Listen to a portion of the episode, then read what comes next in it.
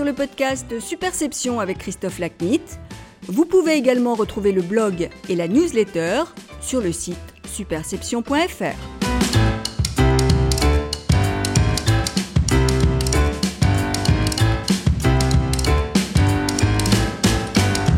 Bonjour, je suis ravi de vous retrouver pour ce nouvel épisode du podcast Superception. Pour ce dernier rendez-vous de l'année et à quelques jours des fêtes, je vous propose une rencontre humaine et syncritique. L'un des ressorts qui m'anime dans la production du blog, de la newsletter et du podcast Superception est une curiosité insatiable, une envie de toujours apprendre. Dans cet épisode, cette curiosité revêt une forme différente de celle qui caractérise d'habitude le podcast Superception. Il ne s'agit pas cette fois de se nourrir de la vision qu'une personnalité a de son métier, mais de découvrir le parcours singulier de Soa Alarbi, jeune doctorante saoudienne en droit à Paris, et de redécouvrir notre pays à travers le regard affectueux que Soa lui porte.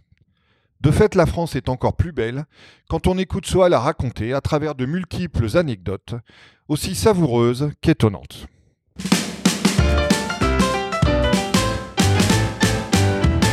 Soa, bonjour. Merci beaucoup d'être l'invité du podcast Superception ce mois-ci. Bonjour Christophe, merci de m'inviter. Euh, je suis ravie. C'est un plaisir partagé. Alors, soit vous, vous êtes issu d'une euh, d'une famille euh, relativement modeste et d'une tribu aux coutumes très fortes. Donc, parlez-nous un peu de, un peu ou beaucoup d'ailleurs, de votre enfance à la Mecque. Effectivement, je suis née et j'ai grandi à la Mecque. Je suis la Benjamin d'une fratrie de quatre garçons. Cela explique pourquoi j'étais presque un garçon manqué à un moment de ma vie. Je me suis même attribué un prénom masculin à l'époque qui s'appelait euh, Shadi, je crois. Je sais même pas pourquoi. Mais euh, pendant très longtemps, ce prénom me suivait. Je crois parce que j'ai grandi tout simplement avec des garçons.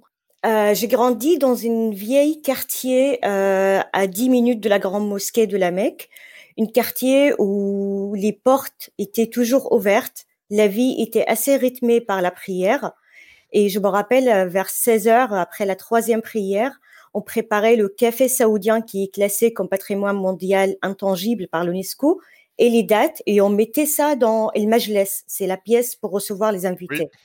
On ne sait pas qui va venir, quand est-ce qu'ils vont passer, mais on sait que tout est prêt au cas où il y a quelqu'un qui passe.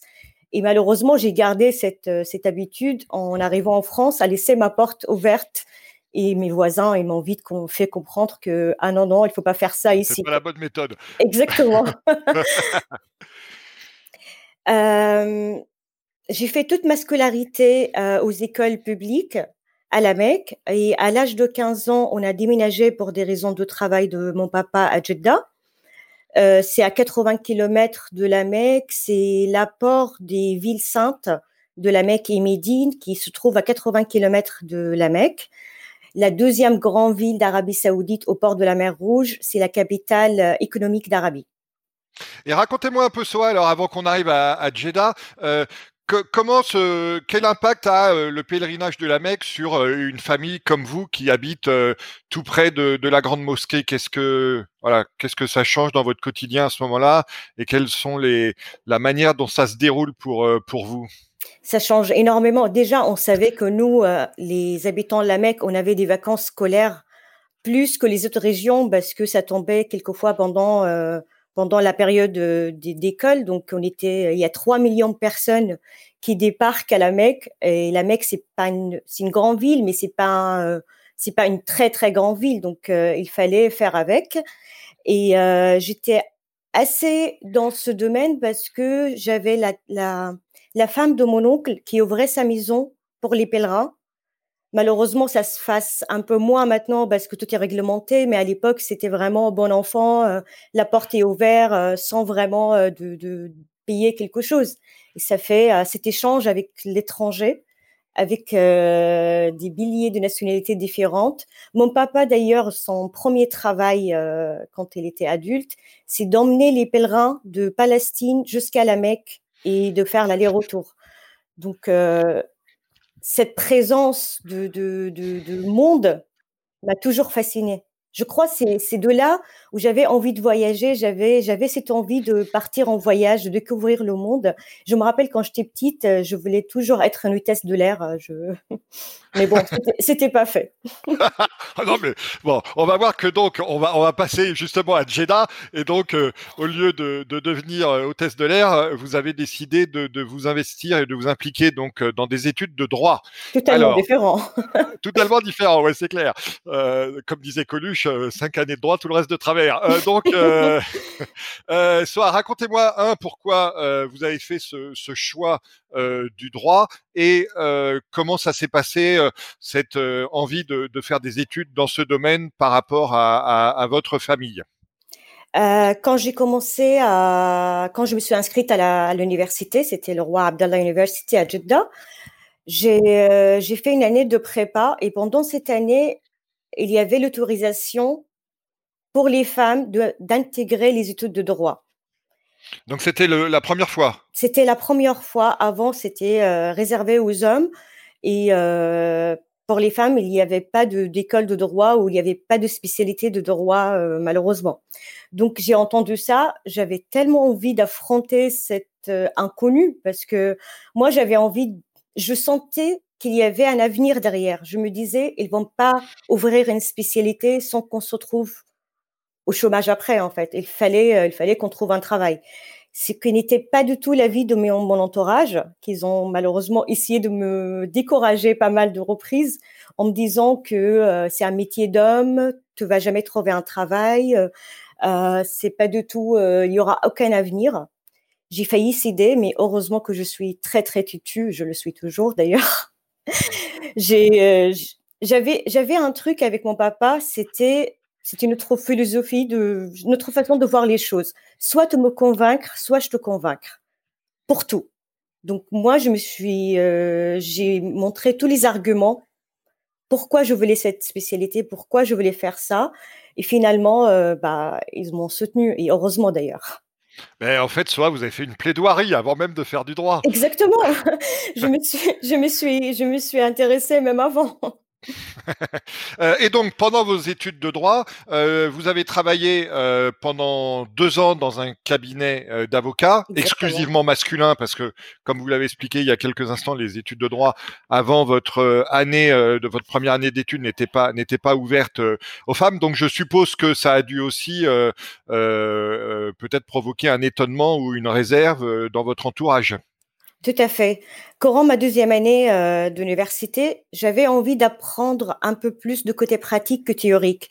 J'avais envie d'appliquer tout ce que je suis en train d'apprendre dans, dans, dans, la vie quotidienne et dans, dans les affaires, de voir comment ça fonctionne, comment ça marche.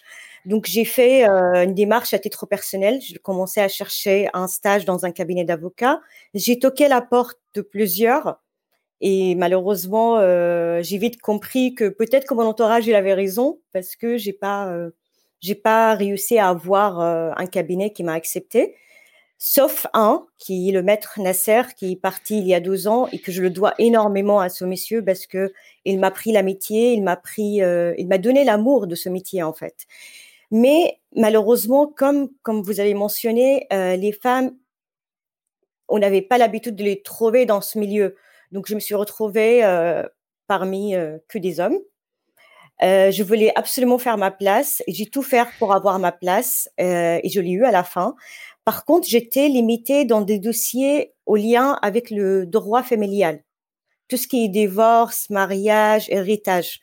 Et je ne sais pas s'ils pensent que j'étais pas compétente ou, pas, ou c'est juste tout simplement qu'on se limite à ça. Mais au bout de, un an et demi, le maître m'a fait euh, m'a fait plus confiance et il m'a intégré dans dans de dossiers de, de, de grandes affaires euh, bah, de grandes affaires de, de immobilier et d'autres.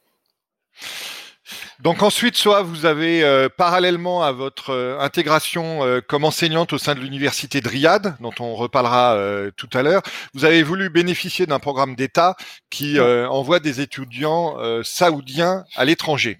Alors racontez-moi pourquoi cette volonté de partir à l'étranger dans le cadre de ce programme. je crois il y a toujours mon envie de voyage qui parle à l'intérieur de moi. Absolument. Dès que j'ai vu cette occasion et dès que j'ai vu que je remplissais, euh, je remplissais tous les critères pour intégrer à ce programme de bourse de roi Abdallah qui existe depuis 2005, j'ai sauté sur le bas, je me suis inscrite, euh, j'ai passé toute la démarche, j'ai fait toute la démarche possible sans rien dire à personne parce que je savais que c'était compliqué, limite impossible que ma famille accepte parce que je suis la première de ma famille, pas que la famille proche, de la famille d'un sens large, qui partent à l'étranger. Donc, euh, une femme en plus, c'était encore, euh, encore plus euh, compliqué. Donc, j'ai tout fait, j'ai rempli ce qu'il fallait faire, j'ai fait les démarches. J'ai passé trois jours parce que après qu'on ait accepté, on a trois jours de des réunions. On rencontre des gens qui racontent leur témoignage où on apprend un peu les lois de chaque pays où on peut y aller parce qu'on peut aller euh, où on veut dans le monde. Par contre, la France, c'était presque une page blanche parce qu'il n'y avait pas énormément d'étudiants saoudiens en France. On avait cette peur de, la langue française, tout simplement, parce que c'est un vrai barrière pour nous. La majorité des Saoudiens parlent anglais, mais le français, on n'est même pas habitué à l'entendre dans la vie quotidienne. Donc, aux États-Unis, comme il y avait 138 000 étudiants saoudiens, il y avait, euh, il y avait cet échange avec ces témoignages, d'apprendre de l'expérience de l'autre. Mais en France, c'était vraiment euh, d'aller à l'inconnu. Et ça me plaît finalement. C'est exactement ce que j'adore faire, c'est de prendre des risques dans ma vie. Donc c'est ce que j'ai fait. Et euh, quand j'ai terminé tout cela, je me suis, je me suis assise devant mes parents. J'ai annoncé que j'étais acceptée dans ce programme. La première réponse c'était non. sans réfléchir. Et euh, j'étais, je cache pas, j'étais vraiment triste parce que c'était un rêve pour moi de, de continuer mes études à l'étranger. Donc j'ai insisté, j'ai montré les avantages, j'ai les nouvelle plaidoirie. Exactement, encore une fois. Donc euh, je crois le fait que ils ont vu que j'ai fait la démarche de A à Z sans demander à l'aide de personne. Ils ont compris à quel point j'étais déterminée et que je tenais à ça. Donc ça finit par être accepté, ça finit par euh, me soutenir. Et là, ils sont tellement fiers et c'est les premiers à parler de moi euh, avec leurs amis, euh, avec avec les gens qu'ils rencontrent. Donc je je regrette pas du tout.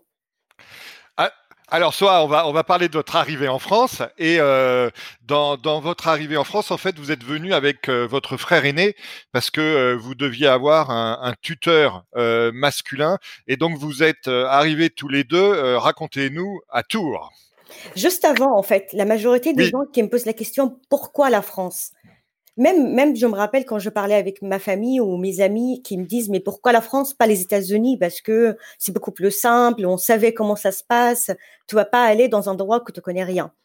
Bah, en fait, la France déjà avant que, on sait très bien qu'il a, euh, bah, que vous avez des formations de haute qualité.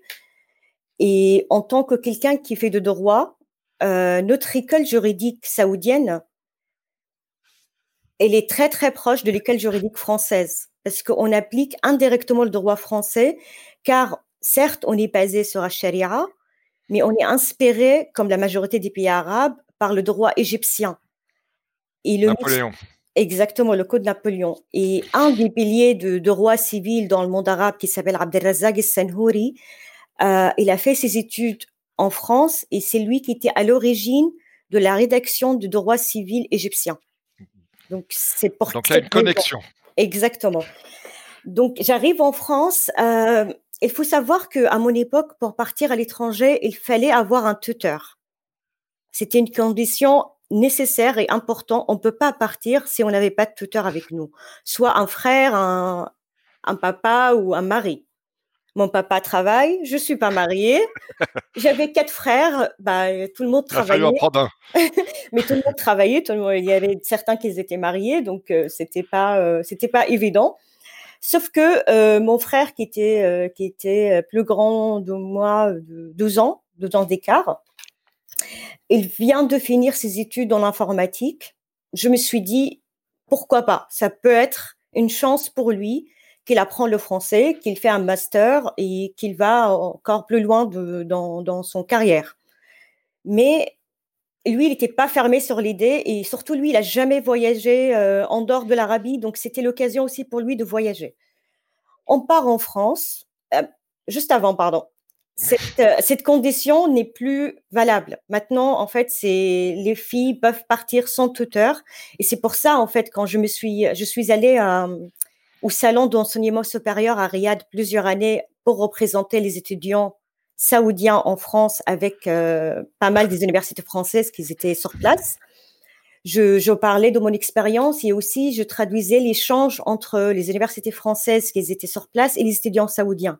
Et je disais à ces filles-là, vous vous rendez même pas compte à quel point vous avez de la chance que vous pouvez partir sans tuteur maintenant. Parce qu'à mon époque, moi, j'ai eu de la chance d'avoir un frère qui, qui était dispo, entre parenthèses, exactement, et qui avait envie, parce que je sais qu'il y en a certaines qui ont arrêté ce rêve. Malheureusement, ils n'ont pas pu aller euh, plus loin que ce qu'ils imaginaient, parce que euh, soit qu'ils ont personne, soit que la seule personne qui est disponible, il est tout, il est tout simplement pas d'accord, en fait, sur l'idée. Donc, je débarque en France avec mon frère en 2012 euh, à Tours pour apprendre le français. Exactement. Parce que dans le programme, on a un an de français. Ça peut aller jusqu'à deux ans parce que c'est une langue qui n'est pas facile de tout. Donc, pareil, oui. Ouais.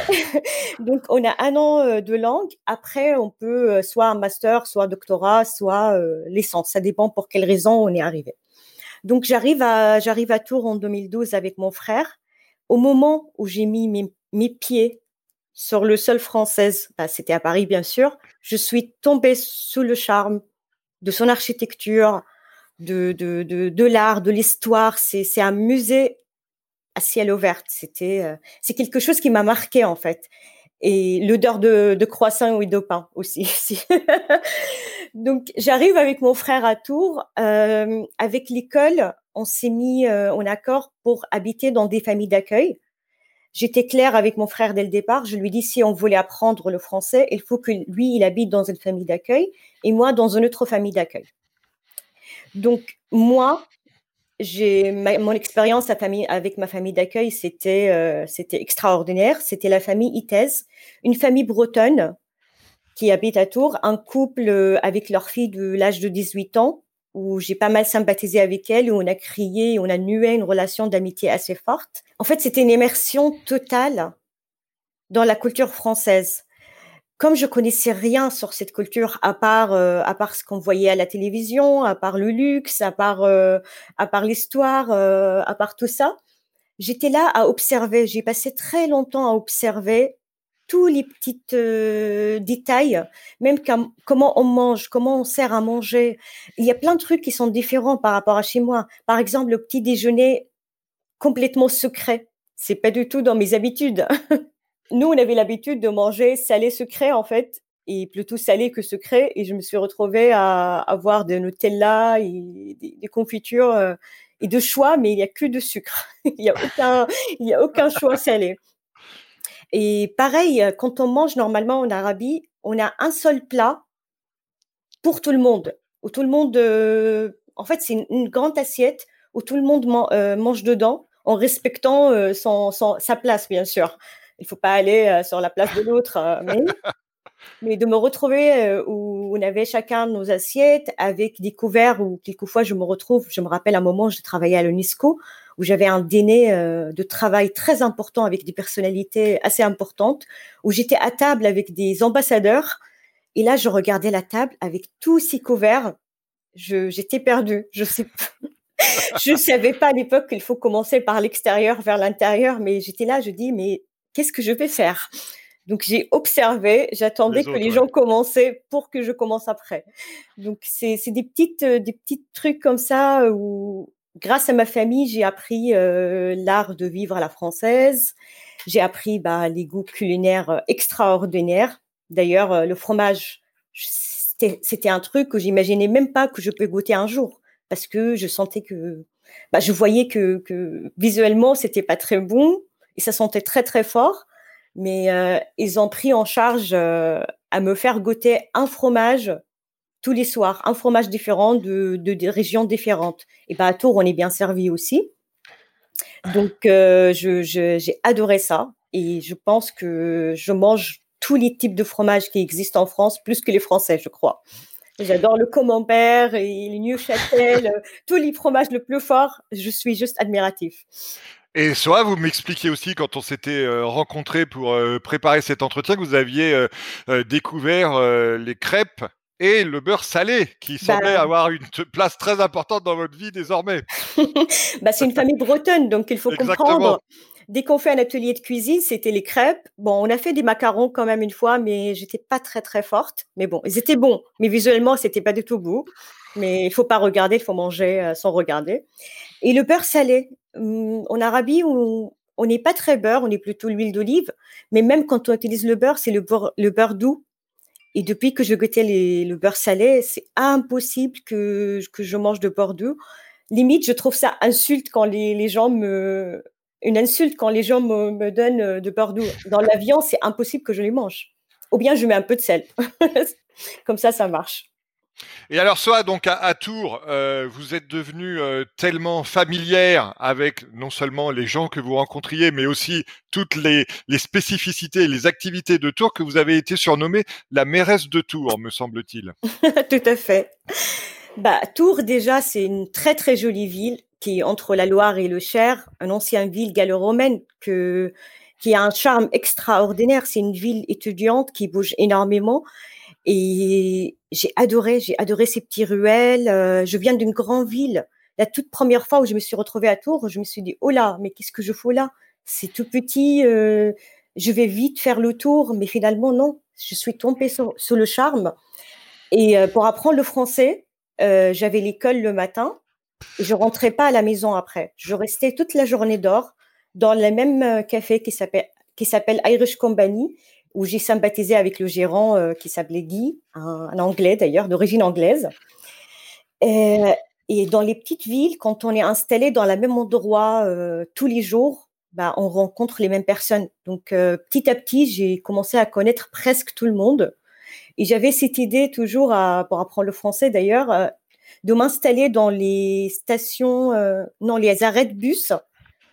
Et dès que je voyais quelqu'un de d'âge euh, un peu avancé, les personnes qui avaient un peu plus de temps que les jeunes qui étaient en train de courir, je posais cette question euh, toujours. D'ailleurs, je le pose toujours pour créer une discussion. Après-midi, est-ce que c'est féminin ou masculin? Et du coup, c'était l'ouverture d'une discussion qui peut durer euh, des heures et des heures. Et d'ailleurs, la majorité de mes amis à Tours, c'était des gens euh, de, de, de, 70 ans et plus, parce que c'est eux qui avaient le temps. Et euh, j'adorais échanger avec eux. Et d'ailleurs, les personnes âgées dans ma culture, on a une considération très, très forte pour eux. Par exemple, c'est très, très mal vu dans ma culture de mettre ses parents dans des maisons, dans des EHPAD même si je peux comprendre dans la vie euh, actuelle, on n'a pas le temps. Mais euh, normalement, les grands-parents ou les, parents qui sont âgés, ils habitent dans la, même maison avec les enfants. On se coupe d'eux. Donc j'ai senti, euh, j'étais, j'étais dans mon élément quand j'étais avec ces personnes âgées. Quand j'étais dans ma famille d'accueil, j'avais un, j'avais un truc. En fait, j'avais de mal à appeler les gens avec leur prénom parce que dans ma culture, il faut dire tante ou oncle, même si on ne connaît pas la personne. Dès qu'il est plus âgé de moi, je dois lui dire ça. C'est impoli de l'appeler, euh, je sais pas, à l'époque c'était Corinne et Yves, mes parents d'accueil. J'avais tellement de mal à les appeler. À chaque fois que je parle de quelqu'un, je dis, euh, je dis à Yves par exemple, oui, mais euh, votre femme m'a dit ça. Euh, j'arrive pas à dire Corinne parce que je trouvais ça impoli. Et comme j'ai senti qu'ils étaient curieux parce que c'était la première arabe et musulmane chez eux à la maison. Ils connaissaient pas grand chose, donc ils étaient assez curieux et on a pas mal échangé sur ces sujets-là. Et finalement, bah, c'est fini par se comprendre. Donc c'était très bien. Euh, après, après un an, c'était pendant huit mois, j'ai fait de français à Tours dans une école qui s'appelait Clé dans la vieille ville de Tours. Euh, je me suis inscrite dans plusieurs universités à Montpellier, Nice, Lyon, Paris et Lille, je crois. Finalement, j'étais acceptée à Paris 1, Panthéon, euh, la Sorbonne. Et, et je croyais toujours pas. Le jour où j'ai reçu le mail que j'étais acceptée à la Sorbonne, j'ai pris le train de Tours pour aller euh, bah, au Panthéon. Oui, parce que la Sorbonne est très connue en Arabie. Exactement, parce que chez nous, en fait, quand on parle de la France, quand on parle de droit, on parle de la Sorbonne. Maintenant, j'ai compris que toutes les universités françaises, surtout les publiques, ils ont un, niveau très élevé, mais euh, chez nous, on connaît que la Sorbonne. Donc, euh, et la majorité de mes professeurs, d'ailleurs, ils ont fait leurs études à la Sorbonne. C'était des professeurs égyptiens. J'arrive à la Sorbonne, je me rappellerai toujours, je me suis assise sur le pont à côté de, devant la porte, 30 minutes, juste pour réaliser que là, je vais affranchir cette porte et je suis presque arrivée euh, à commencer à réaliser mes rêves. Le premier, c'est bon, c'était checké, je commençais à parler français. Bon, c'était pas couramment, c'est toujours pas couramment, mais je commençais à apprendre j'ai parlé français. Le deuxième, c'était d'être, de faire partie de euh, cette belle institution. Pendant 30 minutes, j'étais devant la porte. J'ai même versé quelques larmes, mais de joie, bien sûr. Et finalement, j'ai fait un an à la Sorbonne, mais j'étais vite désenchantée, on dit, je sais pas. Exactement. Parce que j'arrive dans un grand amphithéâtre avec 300 personnes, un professeur qui rentre, qui parle pendant trois heures sans arrêt, et tout le monde était en mode secrétaire. J'entends les claviers, mais limite, j'entends pas le prof, j'entends les claviers des, des, étudiants. Et j'avoue, c'était pas évident de rentrer en relation avec euh, les étudiants.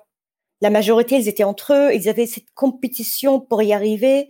Donc, je peux comprendre, mais pour moi, j'étais là, je me suis dit, mais qu'est-ce que je vais faire? Je comprenais rien. Ça fait huit mois que j'ai appris le français. Je comprenais pas grand-chose. Euh, J'étais vraiment perdue. Il faut savoir que j'ai fait quatre ans de droit en Arabie Saoudite. La Sorbonne, il m'a accepté en master 1 de droit des affaires. Et Assas, il m'a répondu après ou certains temps après qu'ils m'ont accepté en master 2 directement sans faire l'équivalence de ma quatrième année de droit. Donc je me suis dit, écoute, tu restes quand même cette année à la Sorbonne, tu vas apprendre, on va écouter, je vais apprendre des termes juridiques parce que le français qu'on apprend à l'école, c'est le français pour parler aux gens. C'est pas vraiment le français académique juridique. Donc je suis restée, j'ai validé mon premier semestre et je sais même pas comment. le deuxième malheureusement, j'ai pas validé parce que à un moment j'avais un examen qui était à la maison des examens à la place, une station un peu loin de Paris. Sauf que moi, c'était pas logique pour moi parce que un examen, ça doit être à l'université. Je voyais le numéro de salle, j'arrive à l'université, je cherche cette salle, je la trouve pas. Et j'ai, compris, mais c'était trop tard, que l'examen était en dehors de Paris. Mais personne m'a expliqué. Il n'y avait pas cette... Euh, en fait, je suis tombée amoureuse de la France, mais je suis passée par beaucoup de galères. C'est, c'est juste incroyable, ce côté... Euh, bah déjà, le côté administratif, c'est vraiment euh, quelque chose que, quand on n'est pas non francophone, c'est c'est c'est un, une bataille. On bah, déjà, quand on est francophone, c'est une bataille. Donc, j'imagine quand on n'est pas francophone. je confirme parce que jusqu'à maintenant, je galère avec. Parce que je viens d'Arabie Saoudite où, avec mon téléphone, je peux tout faire. Tout est digitalisé. Tout ce que je peux faire, c'est via des applications. En, en trois minutes, j'ai tout fait. J'ai j'ai tout ce que je veux. Et tout. Les papiers, les passeports, les, tout, tout, tout. Les passeports, on peut le recevoir le lendemain. Euh, on le fait en 10 minutes, le lendemain, on reçoit notre passeport. Donc, tout ça, j'arrive ici où c'est le paradis du papier. C'est juste incroyable. Déjà, personne ne nous explique comment ça se passe. Pour faire une carte de séjour, c'était des, c'était, euh, bah, c'était, c'était tellement euh, mystérieux. On n'avait pas toutes les informations parce que il faut savoir que mon français était vraiment limité. Je, ne connaissais pas grand chose. Et pas mal des sites, ils étaient que en français. Bah, d'ailleurs, là, pendant le confinement, si on fait, on remarque, toutes les allocations de président, toutes les informations étaient uniquement en français. Il n'y avait même pas de sous-titres en anglais. J'avais des amis d'ailleurs qui étaient là pour des raisons médicales en, pendant le, premier confinement. Et le premier jour où le confinement a été installé, et ma copine qui m'appelle, qui me dit, je sors, je sais pas où. Je dis, mais non, il faut avoir une attestation. Elle était même pas au courant qu'il faut avoir une attestation. Et au moment de, la télécharger et la remplir, bah, elle était perdue parce que c'était totalement en français. J'étais obligée de tout faire pour elle. À chaque fois qu'elle va sortir, je lui fais son attestation. Donc, euh, c'était pas vraiment évident pour nous à l'époque. Maintenant, J'avoue que même maintenant, c'est une vraie galère, mais encore moins, ça va. Et donc, pendant cette, euh, ces études de Master 2 euh, à Assas, vous avez euh, côtoyé un de vos concitoyens qui a eu un destin pédagogique différent du vôtre. Mais racontez, racontez-nous cette anecdote assez rigolote. après, bah, j'ai commencé à faire un LLM de droit des affaires des pays arabes à Assas. Euh, c'était une formation super intéressante parce qu'on approfondit la philosophie et la culture arabo-musulmane pour comprendre leur système juridique. Et c'était vraiment intéressant parce qu'on apprenait énormément, même pour moi, des côtés, euh, des informations sur ma culture, mais d'un point de vue française, c'était enrichissant pour moi. Et le côté, euh, le côté droit, bien sûr. J'arrive dans cette formation où je me trouve face à un prince saoudien la crème de la crème d'une bonne famille. Euh, donc, euh, j'ai sympathisé avec lui. Il était totalement sympa, adorable. Mais euh, mes camarades, ils avaient cette idée que les Saoudiens, ils étaient tous des riches. Bah, c'est un cliché, mais malheureusement, il y en a plein de monde qui pensent comme ça, que les Saoudiens, ils sont tous riches. Et s'ils sont là, c'est juste parce que c'est par l'argent, en fait. On n'a aucun mérite à part l'argent qui nous fait qui nous fait aller plus loin dans, nos carrières. Donc, au moment des résultats, euh, j'étais un peu stressée parce que euh, les résultats vont tomber dans quelques temps. Mes camarades qui me disaient, mais ne t'inquiète pas, tu es saoudienne, tu vas la voir. Ça m'a tellement vexée parce que je me suis tellement battue pour avoir ce diplôme. Et quand ils m'ont dit ça, j'ai dit, euh, mais c'est horrible de penser comme ça, de ne pas voir la mérite de la personne avant, avant ces clichés, en fait. Et finalement, le bah, quand il y avait les résultats, je suis désolée pour ce prince, mais c'est le, prince, il l'a pas eu, et moi, je l'ai eu. Et c'était une raison de plus pour lui montrer que ce qu'il me racontait, c'était de n'importe quoi, tout simplement. mais bon, j'espère, j'espère qu'il va bien et que tout se passe bien pour lui quand même. Et donc, parallèlement à, ce cursus euh, et, au cursus que vous suivez depuis euh, le, master 2, parce que vous faites un doctorat euh, ces temps-ci, soit vous travaillez aussi pour pour une start-up qui vise à rendre plus éthique le, le recrutement d'aide à de maisons à l'international à travers le monde qui s'appelle Helper Choice euh, et dont le travail d'ailleurs est, reconnu par euh, l'Organisation internationale du travail. Donc parlez-moi un peu de, c'est l'occasion de, parler un peu de, cette entreprise qui a une belle mission. Exactement. Euh, après mon LLM de droit des affaires des pays arabes, j'ai parlé avec mon directeur de master qui m'a accepté dans qui m'a accepté pour faire une thèse de droit avec lui. Mon sujet de thèse est, totalement loin par rapport à Helper Choice que je vais développer euh, juste après. Mon sujet de thèse, c'est sur la responsabilité de prestataires de services d'investissement et toute comparatif entre euh, l'Arabie et la France. C'est très très technique, je galère toujours, mais à un moment j'avais besoin de couper avec la thèse de voir du monde, d'être euh, d'être euh, en contact avec les gens parce que la thèse c'est vraiment très très solitaire. On est derrière les livres, on est à la bibliothèque, à un moment euh, on n'en peut plus. Donc j'avais besoin de couper avec la thèse à un moment et je cherchais un travail.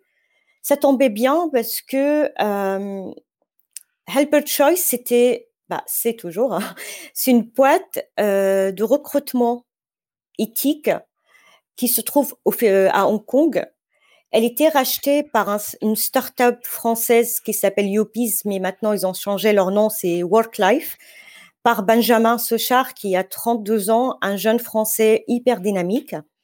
Il a racheté cette boîte et dans cette boîte, il y avait Hong Kong, Singapour, Philippines et Arabie Saoudite. L'Arabie Saoudite, c'était pas vraiment un des priorités pour euh, Benjamin Sochard quand il a racheté la boîte. Donc, il n'a pas prêté attention plus que ça. Sauf qu'un jour, euh, un Saoudien filme leur, euh, euh, le site web de cette plateforme et il mettait cette vidéo sur Twitter. Et il faut savoir qu'en Arabie Saoudite, où quand même on est 70... La roi de Twitter. Exactement. On est 70% de la population moins de 30 ans. C'est très, très jeune. Et on est les premiers utilisateurs de Twitter dans le monde. Donc, il a reçu 15 000 demandes en un week-end en arabe. Il était en panique, il comprenait rien. Il a, il a posté un message sur, euh, sur euh, Facebook. Vous connaissez quelqu'un qui parle le saoudien? Il a même pas dit l'arabe, le saoudien. Il se trouve qu'on avait un ami en commun et je suis allée, euh, c'était en septembre 2019 pour, pour les voir et j'ai commencé tout de suite à travailler avec eux. À la base, j'ai commencé pour répondre à ces messages pour essayer de, calmer les gens, pour dire euh, attendez, on vous explique les règles, comment ça se passe et tout. Mais finalement, bah, quand on travaille dans une start-up, c'est, c'est, très polyvalent, c'est ça, je pense? Polyvalent, tout à fait. Polyvalent. Donc, euh, je me suis retrouvée à faire plus que ça. Finalement, je développe leur business en Arabie Saoudite. J'étais, euh, j'étais emmenée à les, à les ramener carrément à Riyad à rencontrer les personnes concernées, la ministère du Travail, les, les personnes qui peuvent les aider à développer leur travail et leur business en Arabie Saoudite. Et Helper Choice, je tiens énormément à cette, à cette idée de plateforme électronique pour garder, euh, pour recruter les Philippines en tant que aide, à la maison, aide à domicile et des nounous par exemple, ou bien des, des aides aux personnes âgées en proposant un éventail des outils qui garantissent leur euh, sécurité, qui garantissent euh, le côté éthique en fait, tout simplement. Et je trouve qu'il y a une belle image, une belle message derrière ce boîte-là, et, je, suis très très euh, ravie de d'être d'être d'être avec eux. Bien sûr. Et donc, une fois que l'aventure du doctorat va être euh, terminée, vous comptez euh, retourner euh, pour devenir maître de conférence à l'université Princesse Noura de Riyad. J'espère que je prononce bien. très très bien. Bon, pourtant, je suis pas très doué pour les accents d'habitude. voilà. Donc, pourquoi ce choix de d'enseigner le droit plutôt que de le pratiquer? Euh, avant de venir en France, j'étais acceptée en, en tant qu'enseignante à l'université de Princesse euh, Noura, si je le dis à l'arabe. C'est la plus grande université des femmes dans le monde. On a même un train à l'université qui nous emmène entre les facs, euh, qui existe même pas euh, en Arabie maintenant, il y en a, mais à l'époque, il y avait même pas. Et d'ailleurs, c'est fait par euh, une boîte française. C'est fait par Bouygues, cette université. C'était construit par Bouygues, d'ailleurs. Et donc j'ai commencé avec eux en 2011. Euh, je suis partie en France et je suis toujours rattachée à cette université. Donc une fois que je finis mes études en France, probablement le printemps prochain, je retourne enseigner le droit à l'université. Pourquoi enseigner plutôt que être avocate? Euh, Même si maintenant les femmes en Arabie Saoudite depuis 2013 peuvent être avocates, même elles peuvent être des notaires. C'était annoncé il n'y a pas très longtemps et peut-être un jour des juges, on ne sait jamais. Euh, c'est donc euh, je voulais être enseignante parce que euh, je sens que j'ai un message à transmettre. J'avais envie de donner de toute cette expérience tellement riche que j'ai vécue en France. J'avais envie de donner. Vous avez une manière de, vous avez une manière en France d'apprentissage qui m'intéresse, qui était pour développer l'esprit critique que je l'avais pas pendant pendant mes études au début. Donc j'aimerais bien transmettre cette, façon de, ne pas vraiment avoir raison ou avoir tort. C'est juste, il faut expliquer pourquoi on a raison, pourquoi on a tort. C'est tout simplement ça. Et ça n'empêche pas qu'un jour je me retrouve dans le métier à, euh, à côté. On ne sait jamais. On sait jamais. Donc ce lien avec la France que vous avez développé, euh, comment allez-vous le, maintenir après euh, être retourné euh, à Riyad? Je disais toujours que Tours, pour moi, c'était ma deuxième lieu de naissance, parce que c'est là où j'ai appris à parler. Donc, j'ai un, j'ai un amour particulier pour cette ville, mais pour la France d'une manière générale. Et j'arrive, je pense pas pouvoir quitter la France et couper le cordon, comme vous dites, complètement. Donc, euh, je suis en train de créer une structure pour développer euh, plusieurs domaines culturels ou bien économiques entre la France et l'Arabie. J'ai eu, euh, j'ai eu la chance d'être invitée avec la délégation française au G20 des entrepreneurs qui, qui était, bah, que l'Arabie a présidé cette année. Et j'ai échangé avec beaucoup de, de startups, d'entreprises qui veulent s'investir en Arabie. Et là, j'ai gardé toujours contact avec eux et on est en train de développer ça et ça me permettra de garder ce pont entre l'Arabie et la France. Alors, soit euh, on, a, on, a, on a parlé de beaucoup de votre parcours et tout au long de votre parcours, de, de votre amour de, de, la France, qui est le, le, le sujet qui, qui, nous réunit aujourd'hui. Euh, je voulais aussi parler d'une expérience particulière que, que vous avez eue, expérience très œcuménique, parce que euh, il se trouve que, euh, je, je, crois, il y a un an et demi, vous avez décidé une première fois de parcourir le chemin de Compostelle. donc, expliquez-nous ce, cette, ce choix et euh, ce parcours que, que, vous avez fait euh, vers Compostelle. Tout à fait. Euh, c'était à l'été 2019, un vendredi. J'ai décidé de faire un randonnée. J'ai regardé et je me suis dit, tiens, en 2014, j'avais une copine espagnole qui m'a parlé de ce chemin, que j'étais censée le faire avec elle d'ailleurs à l'époque, mais ça tombait mal parce que j'étais en Arabie pendant cette période. Un vendredi, j'ai décidé de le faire. Je suis allée chez Decathlon, j'ai acheté mon sac, mes chaussures, deux trois petits trucs euh, histoire d'avoir à manger au cas où que je me retrouve euh, nulle part. Votre fromage. ah, c'est compliqué. Par contre, j'ai énormément mangé sur le chemin parce que bah, les, régions, les régions où j'étais, bah, les régions où j'étais, il y avait, que ça, le fromage et la viande. Donc c'était incroyable. Euh, lundi, je suis partie et j'avoue, ça ressemble un peu à mon départ en France. L'inconnu, euh, je ne sais même pas où je vais aller dormir ce soir. Je ne sais même pas qui je vais rencontrer. Je ne sais même pas si je pourrais le faire en fait. C'était, c'est pour moi c'était un chemin vers soi parce qu'on apprend énormément sur soi-même. On apprend beaucoup de choses sur notre capacité, sur notre limite euh, physique parce que tout ça je le connaissais pas avant. J'ai jamais fait de randonnée avant. Là, vous faisiez combien de kilomètres par jour en moyenne? À l'époque, euh, la première année, j'ai fait en tout 200 kilomètres euh, en 7 jours, en une semaine. Euh, en moyenne, c'était 25 kilomètres. Et sauf une fois où j'étais, il fallait absolument que j'avance, donc je suis fait 33 kilomètres oh. avec une tendinite et un oh. sac à dos de 10 kilos, je crois. Donc c'était pas évident pour moi. Pas cool. J'arrive au puy en volée. La première partie, j'ai fait puy en volée conque. J'arrive à en voler à la cathédrale où ils nous donnent notre petit passeport euh, pour le tamponner à chaque fois qu'on passe par un village. Et je me rappelle euh, la dame qui remplissait les informations, qui me demandait euh, Vous venez d'où? Je lui dis bah, D'Arabie Saoudite. Il me regardait, il me disait Ah bah on n'en a jamais eu. C'est bien pour les stats. C'est la première. Donc il a marqué ça et c'était vraiment marrant. Je suis partie. le premier jour, j'étais quand même assez assez euh. J'ai fait que 17 km parce que j'avais peur euh, que, que je ne peux pas le faire parce que ça monte énormément. Beaucoup de dénivelé. Il faisait très très chaud. C'était la canicule en France. Mais vite, on oublie cette fatigue en fait parce qu'on fait des rencontres incroyables pendant ce chemin. On rencontre des gens. En fait, nos rencontres sont brefs mais intenses à la fois parce qu'on est tous là pour des raisons différentes, bien sûr. Il y avait des gens pour des raisons, pour des raisons religieuses. Il y a des gens euh, qui étaient là juste parce qu'ils doivent faire le deuil de quelque chose dans leur vie. Il y avait des gens que j'ai rencontrés qui étaient là parce que euh, c'était un monsieur de 60 ans qui voulait régler des problèmes de son enfance. Il a trouvé que c'était le moment de le faire. Il y avait de tous les âges à l'époque, euh, il me disait qu'il y aura que des retraités, mais non, en fait, j'ai vu de tous les âges.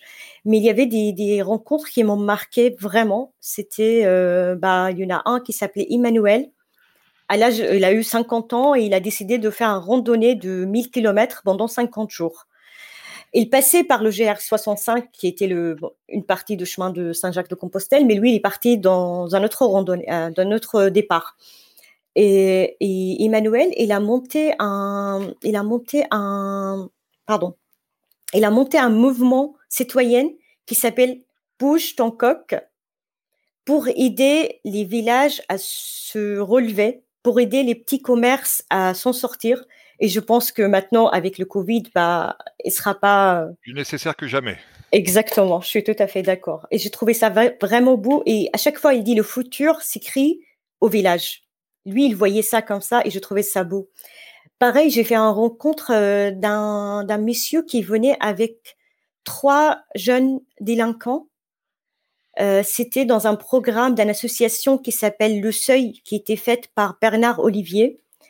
je trouvais c'est tellement beau parce que ces jeunes, au lieu d'être aux prisons, tout simplement, ils sont en train de faire une marche qui va les aider à réfléchir, qui va les aider à se retrouver, à échanger avec quelqu'un de, sage peut-être ou des gens autour d'eux de leur âge pour voir d'autres que ce milieu de prison enfermé ou peut-être qu'on qu'on ressort pire qu'avant, on ne sait jamais.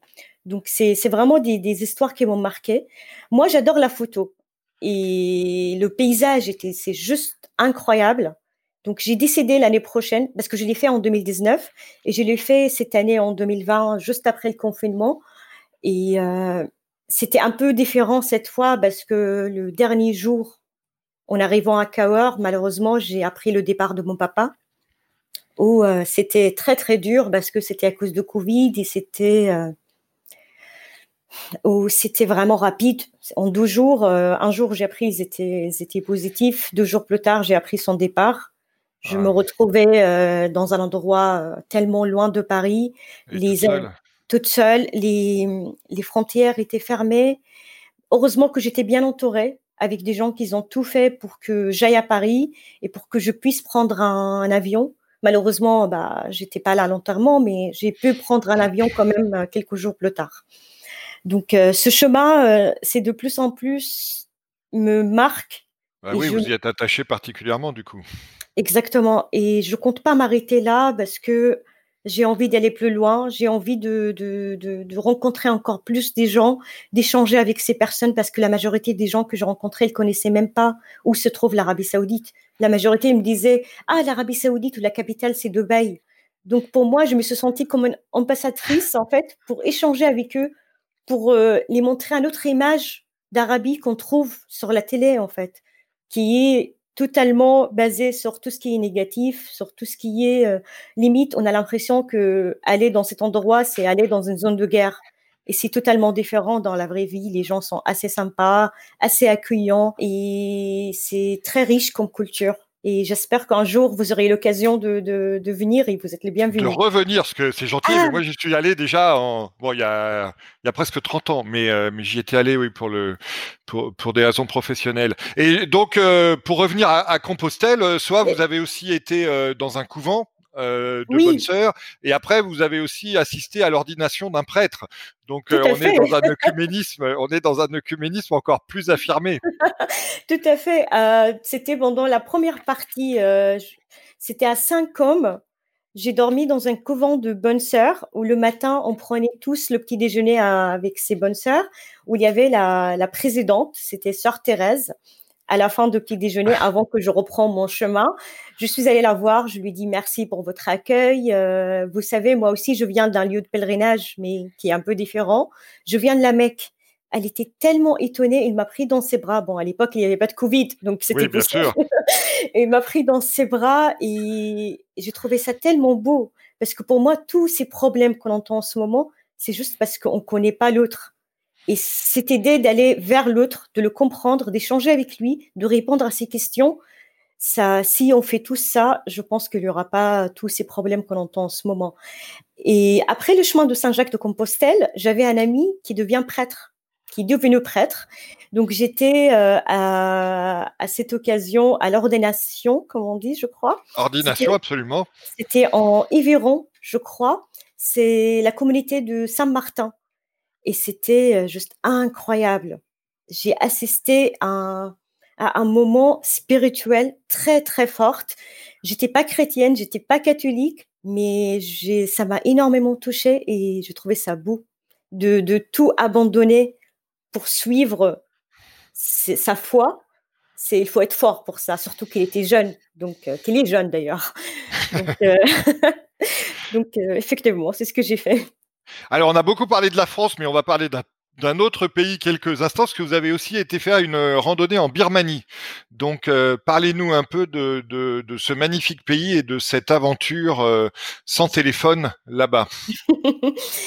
après le chemin de Saint-Jacques-de-Compostelle, je pense que j'ai tellement appris sur moi et j'ai appris que le style de voyage, d'aller dans des super hôtels, des super restos, même si ça fait de bien de temps en temps, c'est pas vraiment moi Moi, je voulais aller à la rencontre des autres. Je veux aller avec un sac à dos, avec le moindre chose, d'être détaché de cette vie matérielle. Matérielle ou matérialiste? Matérialiste, les deux, on peut dire les deux. de détacher de cette vie matérialiste et d'aller à l'encontre de l'autre. Donc, à la rencontre, pardon, des autres. Je suis allée en Birmanie avec un sac à dos et à un moment, je me suis dit, j'ai pas envie de faire le même itinéraire de tout le monde que tous les touristes.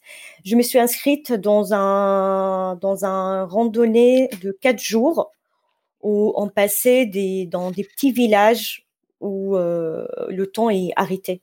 Il n'y a même pas de voiture. Euh, les gens, ils n'avaient pas d'électricité, ils n'avaient pas d'eau, ils n'avaient pas d'argent, mais ils avaient le sourire. Et je trouvais ça tellement beau. C'était, euh, c'est un peuple qu'on parlait pas du tout la même langue, mais on se retrouvait tous à table. Bon, c'était par terre, comme chez moi. Donc moi, j'étais contente parce que ça me rappelait un peu mes origines. J'étais par terre avec eux, on mangeait et on arrivait à avoir une discussion Pourtant, il parlait pas français, ni anglais, ni arabe, et moi, je parlais pas berman, à part euh, deux mots que j'ai appris euh, comme menglaba ou jujuba pour dire bonjour et pour dire merci.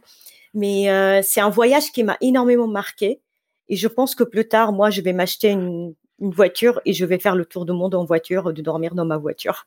C'est vraiment ah, mon rêve. alors, soit vous, me fournissez une magnifique transition parce que, comme vous savez, le, le podcast Superception se termine toujours par une question d'actualité. Et en parlant de tour du monde en voiture, je sais qu'il y a une autre actualité qui, qui vous passionne, qui est le tour du monde en bateau. Euh, en l'occurrence, le vent des globes. Donc, euh, alors, même si vous avez vécu un peu dans, dans un port, d'où vient cette, euh, cette passion pour le vent des globes oui, même si habité euh, au port de la mer, mais on on n'est pas d'une culture euh, de marin. Euh, pas vraiment, non. C'est plutôt le désert avec des bédouins. Absolument, donc, oui. donc j'ai découvert cette course en 2016, mais j'avais pas vraiment le temps de m'intéresser plus que ça à l'époque. Je trouvais ça beau, mais j'ai pas vraiment approfondi ma connaissance de cette course. Et ben cette année, ça tombait bien. C'était pendant le confinement. Je me suis intéressée et j'ai trouvé que qui portait beaucoup de valeurs qui me fascinent qui, qui me ressemble un peu, qui me, qui me parle. J'ai trouvé cette course est très humain, avec des belles images et des belles messages. Par exemple, il y avait, je crois, Alexia, euh, comment ça s'appelait? Alexia Barrier, Barrier, pardon. Barrier, oui. Oui, Alexia Barrier qui qui qui, a, qui porte euh, qui porte le message de, de de, la planète et comment on peut sauver la planète. Et aussi avec le sauvetage de Kevin qui s'est passé il y a quelques jours. Euh... Ça, vous l'appelez Kevin directement. Euh, c'est mon ami. non, en fait, il faut savoir qu'en France, j'avais de mal avec les, noms. J'arrive pas oui, à soit le nom, soit le prénom. Je, signale, euh, c'est vrai que Kevin est plus vieux que vous. Donc, vraiment, vous devriez l'appeler Oncle Kevin ou Tonton Kevin. ah bah, le sauvetage de Oncle Kevin. avec le sauvetage euh, où j'ai senti que ils ont passé la solidarité avant la compétition. Parce que je pense que cette course, c'est vraiment une course contre soi plus que contre les autres. Il suffit d'arriver, en fait, tout simplement. C'est pas grave si on est dernier ou premier. Il suffit d'arriver et c'est déjà euh, une belle chose. Et je c'est vraiment, ça me fascine. Vous, les Français, vous êtes très, très forts pour ça, je trouve. Ah oui. Parce que les aventuriers, les explorateurs, ah c'est que des Français. je vous Et on est un peuple de marins, donc. Euh, en plus, encore par définition, euh, d'aventuriers dans ce domaine. Tout à fait. Soa, donc c'est sur ce dernier euh, hommage à la France que se termine notre conversation, à laquelle je vous remercie d'avoir participé. Je vous remercie, Christophe, c'était un plaisir. Merci d'avoir suivi cet épisode du podcast Superception. Vous pouvez également retrouver le blog et la newsletter sur le site superception.fr.